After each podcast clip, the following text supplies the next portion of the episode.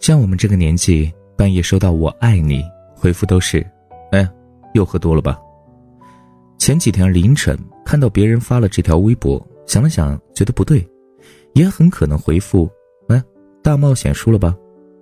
能半夜发这条信息的人，多半是前任，不是不敢回应，只是不想再失望一遍了。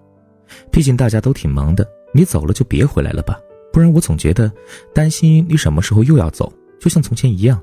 哭得那么累。草花的前男友半夜喝多了，给她打电话，说着我很想你，我还爱你。她平静的听完以后说：“你早点休息吧，我也要睡了，明天还得上班。”挂了电话，她意识到以前用尽全力想要留住的人，回头找她的时候却一点儿都不想要了。想想很嘲讽，那个曾经挂掉她深夜无数个电话的人。时隔很久，居然主动拨通了他的号码。那个过去让他痛苦失眠的人，在酩酊大醉的时候，夜晚想起了他的名字。可他的心不会再被牵动和拉扯了。不管对方是浪够了想安定，还是随意的撩拨，都跟他没关系了。他知道深夜的酒后说出“我爱你”，不一定是真言，还可能是太寂寞了。他看了看屏幕上凌晨三点的时间，摇摇头，笑了笑，把手机调成静音，以免睡不好觉。第二天还得跟客户提案的他，不想三更半夜跟不清醒的前任隔着手机无意义的纠缠。不是报复，只是我们放过彼此吧。也许我们都想象过一件事情：抛弃自己的人，有一天能够痛哭流涕的求你复合。他经历了好多人之后，回头对你说，发现自己爱的还是你，幡然醒悟一般的回到你身边。可后来你发现，这种小概率事件，就算真的发生了，这个人你也不想再爱了。不如我们从头来过，不了吧？不想重蹈覆辙。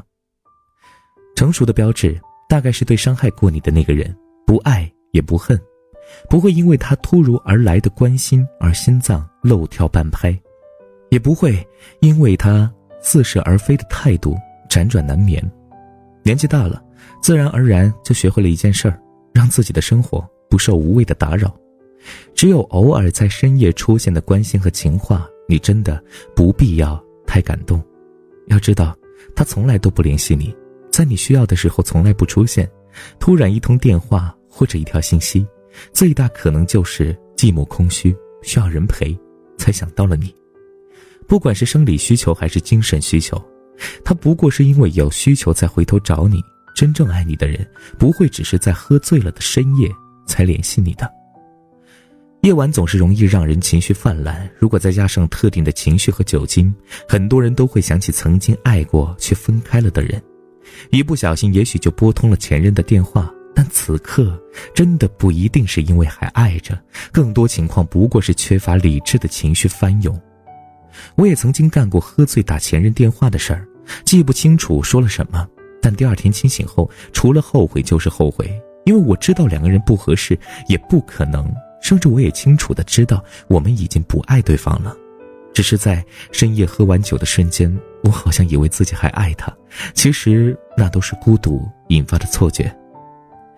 不要在深夜做决定，也不要在喝完酒以后联系前任，不是戳了别人的痛处，就是让自己难堪。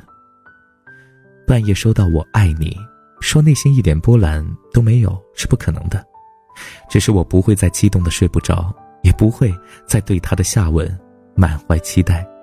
一个离开我，回头又说爱我的人，对不起，我只想说，这种随时都会戛然而止的事情。我不想继续了。成年人应该要明白，很多事情不是一句时过境迁后的“我爱你”，就可以一下子完好如初的。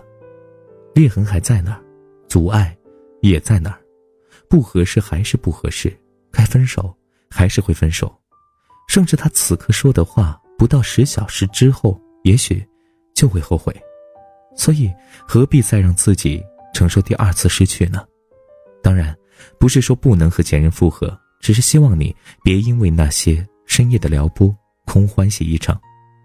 一个真正想要跟你重新开始的人，不会止于深夜的情话，而会在清醒的白天，坚定的告诉你，他还爱你，并且付出努力。